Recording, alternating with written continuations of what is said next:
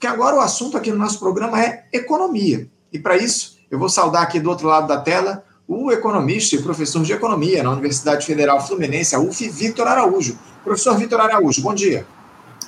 Bom dia, Anderson. Quero mandar aqui um alô para você, para a equipe do programa Faixa Livre, para quem nos assiste, para quem nos escuta. Nesse que é um dia tenso para os bolsonaristas e denso para quem acompanha a política brasileira. Tenha dúvida, não tenha dúvida. A operação da Polícia Federal nas ruas aí mirando o Jair Bolsonaro, figuras aí ligadas ao, ao antigo governo dele, ao Exército, enfim, às Forças Armadas. Muita água vai rolar embaixo dessa ponte, muita repercussão nos próximos dias de tudo isso que a gente tem observado. Mas agora, ô, ô Vitor, eu quero falar contigo sobre economia. Quero agradecer, acima de tudo, a tua presença, a tua participação com a gente, mais uma vez, no nosso programa, ô, ô Vitor, e com a retomada dos trabalhos lá no Legislativo, Vitor, essa semana as negociações do Executivo com o Congresso Nacional já estão a todo vapor. Ainda mais que 2024 é ano eleitoral e o calendário é naturalmente mais curto. E o primeiro pepino aí que o governo precisa descascar é justamente essa MP das reonerações, a medida provisória, que incide aí sobre os 17 setores que mais empregam na nossa economia e foi promulgada pelo presidente Lula no apagar das luzes de 2023. Após deputados e senadores baterem o pé, Vitor, em relação a algo que já havia sido definido pelo parlamento no ano passado, parece aí que se chegou a um acordo sobre esse tema na última terça-feira, em uma reunião que contou com a presença do ministro da Fazenda, o Fernando Haddad. Essa medida provisória vai ser revogada, Vitor, fatiada e voltará a ser discutida lá no Congresso sob forma de um projeto de lei. Essa separação inclui a retirada da proposta de reoneração da folha de pagamentos. Esse PL, porém, deverá manter outros pontos, como o Programa de Incentivo Fiscal ao Setor de Eventos, o PERSE. Eu queria a tua avaliação, ô, ô Vitor, para esse fatiamento da MP, o que, que ele pode provocar? Você acha que isso é uma vitória ou uma derrota do governo federal, essa solução que foi encontrada aí em relação à MP das reonerações? Bom dia, Anderson. Bom, é, Anderson, é, eu não sei se dá para a gente colocar em termos de vitória ou derrota nesse tipo. Tá?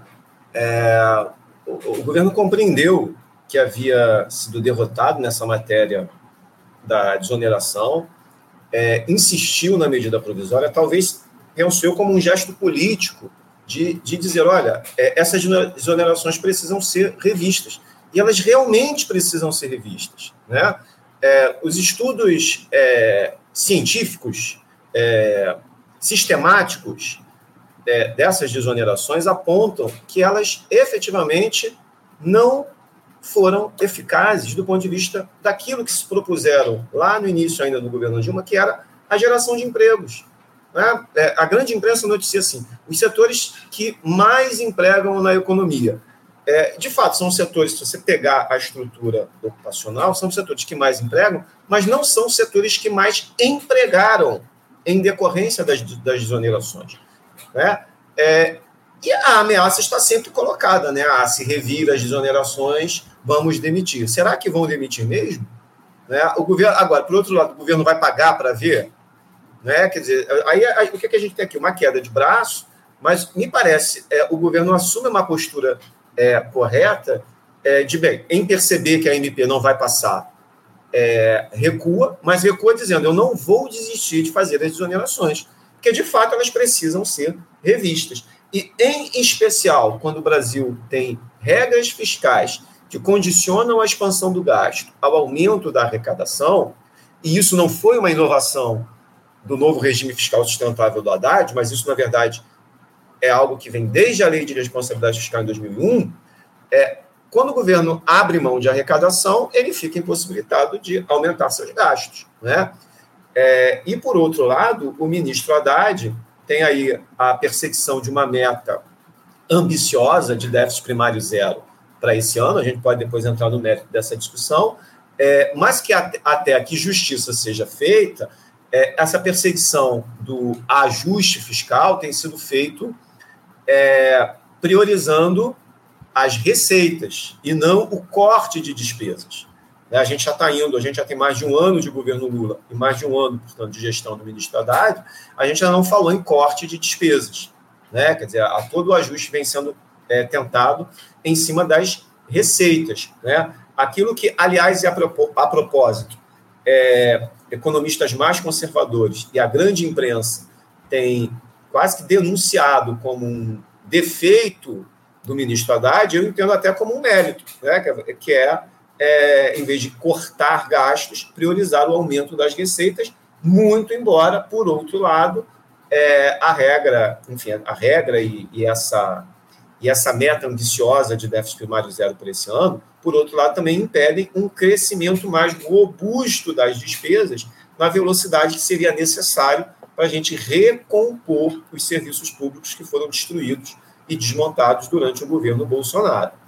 Sem dúvida, sem dúvida alguma, recompor esses, isso que foi destruído aí pela gestão Bolsonaro. Em relação agora, o, o Vitor, ao PERSE, né? Porque é um outro dilema que entrou aí na pauta do governo nesse início de ano. Para quem não sabe, o PERSE é o Programa Emergencial de Retomada do Setor de Eventos, instituído durante a pandemia com o objetivo de aliviar os prejuízos desse setor que ficou parado durante o período mais grave da Covid-19, enquanto as aglomerações eram proibidas. Só em 2023, o governo gastou 17 bilhões de reais com esse programa e o ministro Fernando Haddad quer encerrá-lo, já que temos aí o pleno restabelecimento desse setor de eventos. Além disso, há também suspeitas de fraudes nesse programa que são investigadas pela Receita Federal.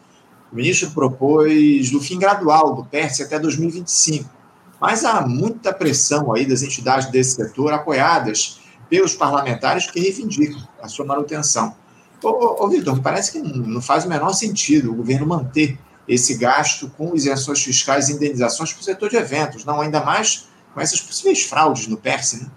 É, vamos organizar aqui. Fraudes são fraudes, precisam ser combatidas é, com ou sem a manutenção dos incentivos. Né? A gente não pode é, retirar os incentivos porque geram fraude, a gente, claro. fraude. A gente tem que combater as fraudes e avaliar se é necessário ou não o incentivo. E aí, nessa avaliação, o que pesa? Bom, é, passada, é, eu vou falar que passada a pandemia, porque a gente está acostumado a dizer, mas a gente sabe que a pandemia, bom, Covid ainda está aí, etc, etc, mas, enfim, é, enfim passado, passado esse momento mais delicado é, da pandemia, a economia já é, é, voltou, enfim, a, a uma situação de normalidade, as aglomerações já são possíveis, etc, etc, me parece que o setor né, de eventos já se reencontrou com a sua normalidade. Né? Então, é, me parece que não há mais necessidade da manutenção desse, de, desse incentivo fiscal. Mas qual é o problema, Anderson? É, depois que a gente ganha o incentivo fiscal, a gente não quer tirar o incentivo fiscal. E isso vale para todo mundo. Né? Se a gente der um incentivo fiscal para mim, para você, é, a, gente, a gente gosta, né? a renda disponível aumenta. Quando você paga menos imposto, ainda que temporariamente, a renda disponível aumenta. Então, é, a gente não quer voltar a pagar mais imposto. Né? Quem, é, quem é beneficiado pelo incentivo sempre vai brigar ali para a preservação desse incentivo. Né? Agora, do ponto de vista social, ele não faz mais sentido. Né? Não faz mais sentido porque é, o setor de eventos já se reencontrou com a normalidade.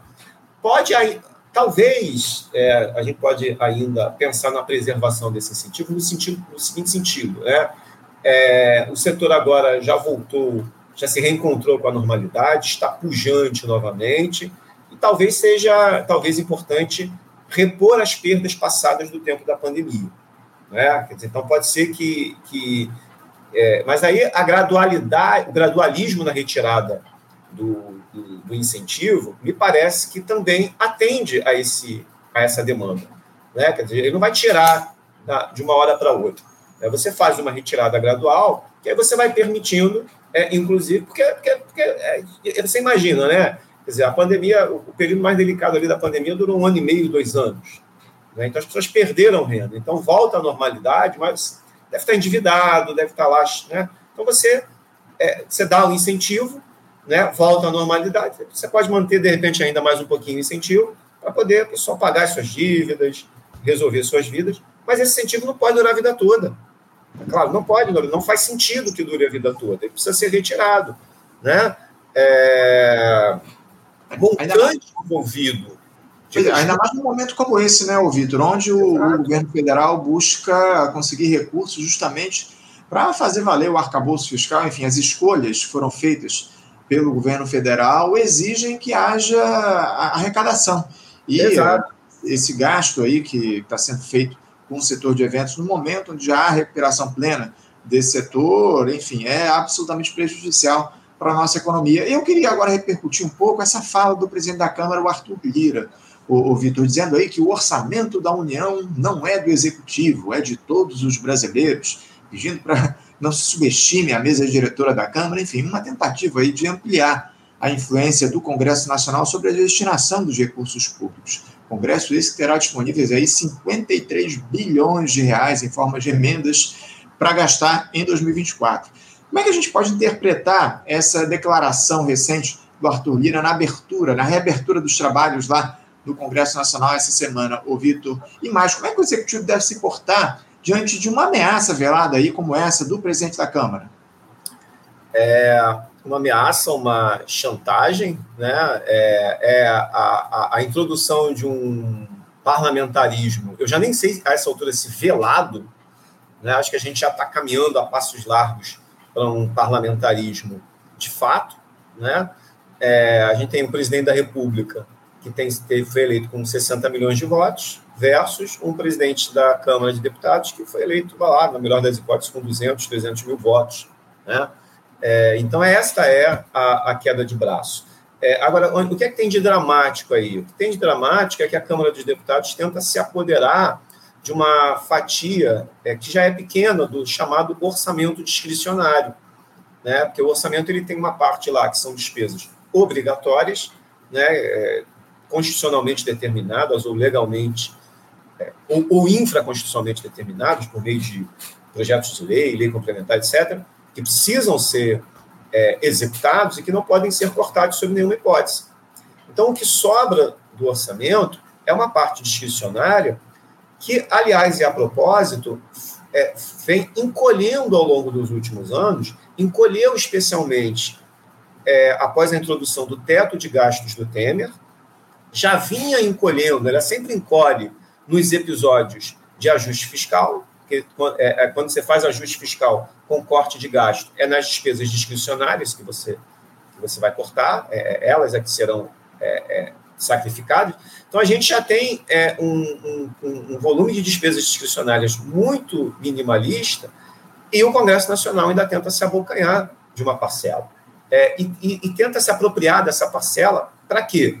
Para fazer a obra nas suas cidadezinhas, para fazer a obra no seu eleitorado. Não, é? não, não haveria, talvez, nenhum problema se essas emendas estivessem articuladas a um projeto maior. Por exemplo, ao PAC, por exemplo, ao projeto é, de nova industrialização, é, a, né, a, nova política industrial do governo, se houvesse pelo menos aí algum, algum nível de articulação na execução dessas emendas, mas se, a gente sequer consegue garantir isso.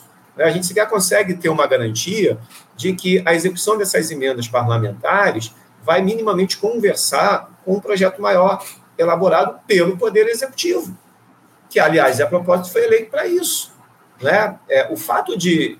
É claro que o orçamento precisa ser democraticamente discutido, democraticamente é, executado, é, é, aliás, no limite até pelo orçamento participativo, mas não é essa, não é de democracia que o Arthur Lira está falando. Não é de democracia. É de fazer a política lá no seu curralzinho, nos, né, os deputados, especialmente do Centrão, fazerem, é, é, é executarem a política é, nos seus, nas suas cidades, nos seus municípios, né, nos chamados currais eleitorais, eu não sei se a gente hoje ainda pode usar esse termo, não sei como é que a ciência política tem tratado essas relações, mas é, eu vejo, então, é, com, muita, com muita temeridade os rumos que a política brasileira vem tomando e o nível de chantagem é, a que o presidente da República acaba sendo obrigado a se submeter por não ter maioria no Congresso Nacional. Né? Quer dizer, também a gente tem também esse, essa outra questão. Né? A gente tem é, é, pela natureza, não sei, a, a, população brasileira sempre prioriza muito o executivo e acaba não se importando muito na, na, com as eleições é, parlamentares. Então, acaba tendo essa cara aí meio esquisita. Né? O presidente ganha com 60 milhões de votos, mas ele não tem. É, 60, ele, ganha com 51% de votos, ele não tem 51% é, nem da Câmara dos Deputados, nem do Senado. É, e aí, esse é o jogo político. É, um, um orçamento cada vez mais sob controle do parlamento aqui no nosso país, do Congresso Nacional, e é isso que a gente é um processo pelo qual a gente vem passando já há algum tempo, vem sendo aprofundado ao longo dos últimos anos, em especial durante a gestão Bolsonaro. A gente viu aí a Câmara, o Senado, especialmente a Câmara dos Deputados, seu comando do Arthur Lira, com uma influência enorme sobre o orçamento, sobre a gestão pública no nosso país. E o governo Lula tem tentado, de alguma forma, ainda que com pouco sucesso, se impor diante desse quadro que está colocado. Vitor, ah, muito se criticou no ano passado os rumos adotados pela equipe econômica do Fernando Haddad, ministro da Fazenda, com uma política de restrição dos investimentos públicos, aposta nos recursos externos, enfim. Mas, por outro lado, os parlamentares também foram considerados culpados aí por não permitirem a aprovação de matérias importantes para o desenvolvimento do nosso país. A minha pergunta é simples, Vitor, é simples e objetiva. Qual é o maior entrave para a economia do país nesse momento? É o Congresso Nacional ou é o ministro da Fazenda, Fernando Haddad, na tua avaliação? Anderson, eu acho que é o Congresso Nacional. É, qual é o balanço que eu faço do. Deixa eu fazer primeiro o balanço do Haddad, tá? É, nesse um ano de gestão. É, me parece que o, o, o ministro Haddad, e eu vou falar especialmente dele, ah, ah, tem equipe, então, mas ele é quem lidera a equipe, ele é quem encabeça a equipe. Ele, no final das contas, quem arbitra ali, eventual, até eventuais dissensos dentro da equipe, é ele quem arbitra. Então, é, o, é do ministro Haddad que a gente está falando. É, me parece que o, o, o, novo arcabouço fiscal foi uma escolha perigosa e temerária feita pelo ministro Haddad. Tá? Como eu venho insistindo aqui, sob circunstâncias muito específicas, ela pode dar certo. Sob circunstâncias muito específicas. Quais? Aumento de arrecadação. Sob circunstâncias de muito aumento de arrecadação, você consegue ali ampliar o gasto muito público, é federal, dentro daquele limite é, dos 2,5% acima da inflação. Né? Que que é pouco, mas é melhor do que o 1% que a gente vinha tendo é, nos últimos 4 ou 5 anos, na, na média, né? essa média. Que em 2020 aumentou muito, mas em 2021 também teve uma queda, e estou falando do, da despesa primária. É, então, sob essa circunstância muito específica, o troço pode dar certo. Eu, venho alertando para isso. De fato, parece que essa circunstância muito específica está sendo desenhada. Né? Essa semana o governo anunciou que em janeiro o governo federal vai ter recorde de arrecadação, é, e ao que tudo indica, sequer será necessário fazer aquele contingenciamento que muita gente até dezembro vinha apontando que ia acabar tendo que acontecer. O contingenciamento ou a escolha do, de, um, de um déficit de 0,5% do PIB em vez do déficit zero para não fazer o contingenciamento. Então, é, parece que essa circunstância de aumento de arrecadação parece que vai acontecer. É, é, o ministro Haddad tem uma perseguição é, quase que obsessiva pelo déficit primário zero já em 2025, né? É, eu, eu acho que nem era preciso perseguir é, o equilíbrio é, do resultado primário, mas já que ele busca o equilíbrio do resultado primário e depois o superávit, poderia fazer isso de uma forma mais lenta ao longo do tempo.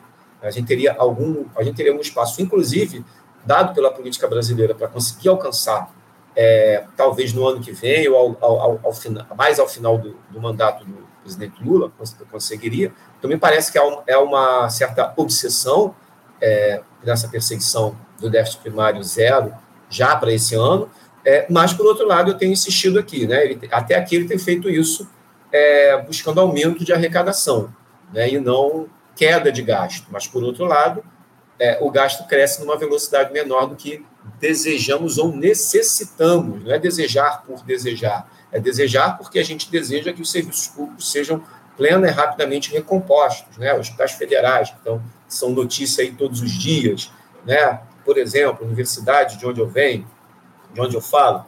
Então, é, é, agora, por outro lado, temos avanços importantes. A reforma tributária, a despeito de nessa etapa ainda concentrada nos impostos indiretos, mas já apontando para 2024 para uma agenda de reforma dos impostos diretos da que incidem sobre a renda, o imposto de renda, tá?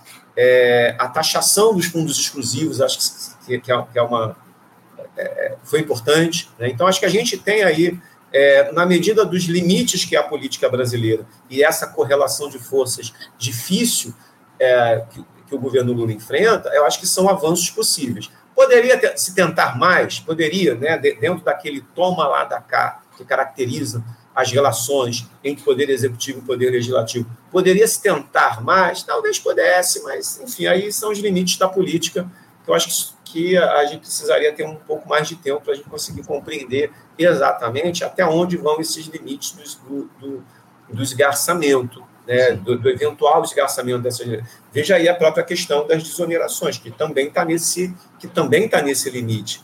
Então, é, é, é não, me, parece que seja é, tão fácil assim é, é, tentar, tentar fazer propostas tão mais arrojadas do que essas que a gente tem aí.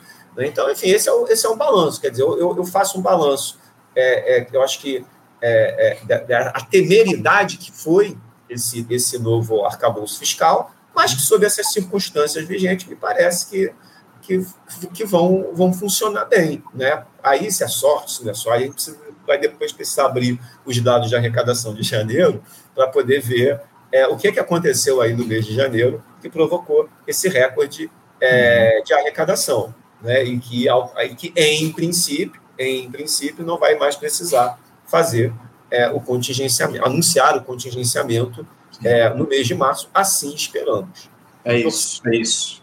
Vitor, é, eu queria discutir contigo um dado que foi divulgado ontem pelo Ministério do Desenvolvimento, Indústria, Comércio e Serviços, que versa justamente sobre os números da balança comercial para o mês de janeiro, que registrou um superávit recorde de 6,52 bilhões de dólares, maior desde o início da série histórica lá em 1989. O resultado é de superávit quando as exportações superam as importações. Esse valor representa um aumento de 185% em relação ao mesmo mês, mesmo mês do ano passado, que quando o saldo positivo somou 2,28 bilhões de dólares. Em 2023, Vitor, o resultado anual da balança comercial também foi recorde, com superávit de 98,8 bilhões de dólares. Vitor, eu queria que você nos dissesse o que é que isso significa, na tua avaliação, esse recorde de superávit na balança comercial. É um, é um bom sinal para o país? Anderson, sim, é um bom sinal é, em termos. É um bom sinal em termos. Né?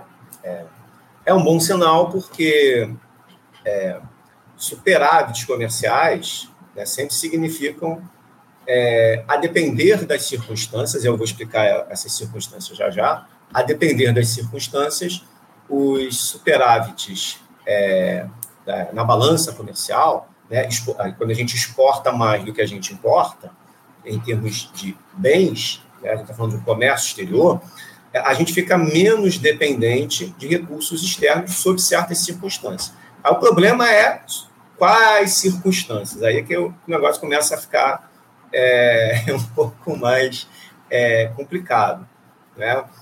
É, diferentemente do que aconteceu no período ali dos dois primeiros governos Lula, é engraçado, a gente tem algumas similaridades entre Lula 3 e Lula 1 e Lula 2, mas depois, quando a gente destrincha essas similaridades, a gente vai vendo que é, ainda há problema. Não há problema. A gente teve, então, é, esse recorde no, no superávit comercial, não é?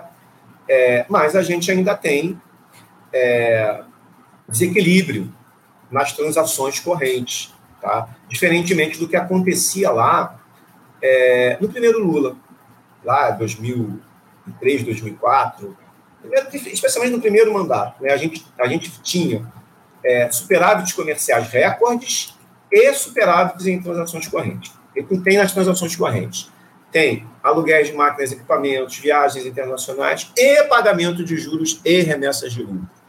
Tá? Então, no passado, aqueles recordes no superávit comercial que o Brasil acumulava eram mais do que suficientes para é, pagar juros, remessa de remeter lucros, pagar viagens internacionais, etc. Né? Tem um monte de contas aí no serviço e rendas. Agora não, esses, esses, a gente está tendo recordes no superávit comercial, mas a gente ainda tem déficit em transações correntes, embora um déficit menor. Né? Dizer, então, a gente ainda tem necessidade de financiamento externo. Tá? É, o que, que são esses. Super, o que, que vem nesse superávit comercial? Basicamente, agronegócio. Né? A balança comercial brasileira, nossa pauta exportadora, especialmente, né? é, primarizada, enquanto que a, a, nossa pauta de importações né, são manufaturas e muitas vezes manufaturas de maior intensidade tecnológica. Então, é, a gente tem aqui um, um, um problema aqui estrutural. Né? A gente exporta commodities, principalmente importa produtos manufaturados. Né? Então, é, nesse desencontro, né, é, de fato, é, a obtenção é, desses resultados, superávit comercial recorde, né, depende sempre é, da trajetória dos preços externos né, e da diversificação dos nossos parceiros comerciais. Né? As viagens que o presidente da República faz contribuem muito para isso, diversifica os parceiros, a gente busca novos mercados, mas é para comprar produto primário. Tá? Então, é, aí é que vem o desafio é, da política industrial, né, que é tentar é, diversificar um pouco mais as nossas exportações, tornar a indústria brasileira mais diversificada e competitiva no plano externo, justamente para poder reduzir a nossa dependência das exportações de commodities e dos preços internacionais. Né? Quer dizer, mas esse é um desafio de longo prazo, isso não é um desafio que a gente resolve de uma hora para outra. Mas tem que ter o, o, momento inicial, você tem que ter a política, tem que ter o desenho da política e tem que, sobretudo, executar corretamente a política. É, inclusive, estava aqui na minha pauta a gente fazer essa discussão a respeito do Nova Indústria Brasil, o plano aí que foi lançado pelo governo federal duas semanas atrás para a reindustrialização do nosso país, mas infelizmente eu estou com meu tempo mais do que esgotado, Vitor. Mas já deixo o convite aqui para a gente voltar a conversar depois do carnaval para fazer uma análise mais aprofundada do que é esse programa, esse programa que foi lançado pelo governo federal no sentido de reindustrializar. Reindustrialização que é sempre uma cobrança da esquerda na necessidade da gente desenvolver o país, de se livrar dessa dependência das commodities agrícolas, e a gente vai fazer essa discussão em breve aqui contigo no programa. Por hora, eu quero te agradecer a presença aqui no nosso programa, Vitor. Muito obrigado por ter aceitado ao nosso convite. Aproveito também para te desejar um bom carnaval. Aproveite bastante aí os dias de folia, viu, Vitor? Obrigado, Anderson. Agradeço o convite do programa Faixa Livre. Estou sempre à disposição. É, se me chamar, vem aqui conversar sobre a política industrial. Eu quero é, desejar também para você, para todos que estão assistindo aqui e escutando, para você e para sua equipe também um bom carnaval. Obrigado, Vitor. Um abraço para você. Até a próxima. Conversamos aqui com Vitor Araújo. Vitor Araújo, que é economista e professor de economia lá na Universidade Federal Fluminense, a UF, falando um pouco sobre a política aqui, aliás, a economia do nosso país, né? os rumos da economia, as discussões, as disputas entre o governo federal e o Congresso Nacional, enfim, importante papo. Você, ouvinte do Faixa Livre, pode ajudar a mantê-lo no ar. Faça sua contribuição diretamente na conta do Banco Itaú, agência 6157, conta corrente 99360, dígito 8. Esta conta encontra-se em nome do Sindicato dos Professores do Município do Rio de Janeiro e região, o Simpro Rio, uma das nossas entidades patrocinadoras, mas seus recursos são destinados exclusivamente para o financiamento do nosso programa. Você pode fazer sua doação de qualquer valor, utilizando também a nossa chave Pix, que é ouvinte@programafaixalivre.com.br. Sua contribuição é fundamental para a manutenção desta trincheira progressista no ar.